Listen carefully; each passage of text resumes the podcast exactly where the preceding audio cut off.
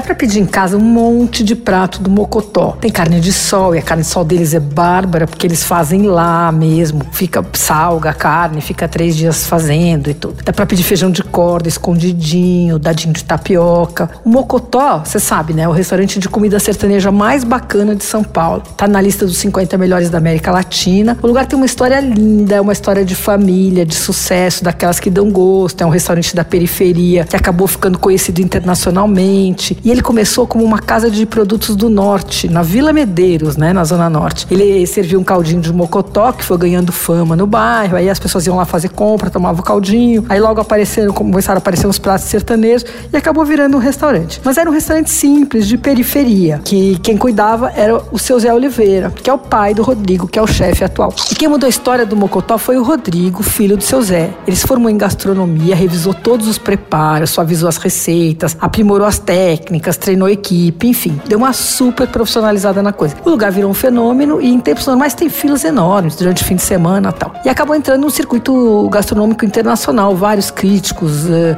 internacionais foram lá conhecer e tudo. Bom, pelo iFood eles entregam na Zona Norte. Eu já testei e vem tudo perfeitamente embalado, chega direitinho, numas embalagens caprichadas, bem divididinhas, tudo super com uma cara boa. Mas se você tá fora da área, dá para pedir como favor pelo Rap. É...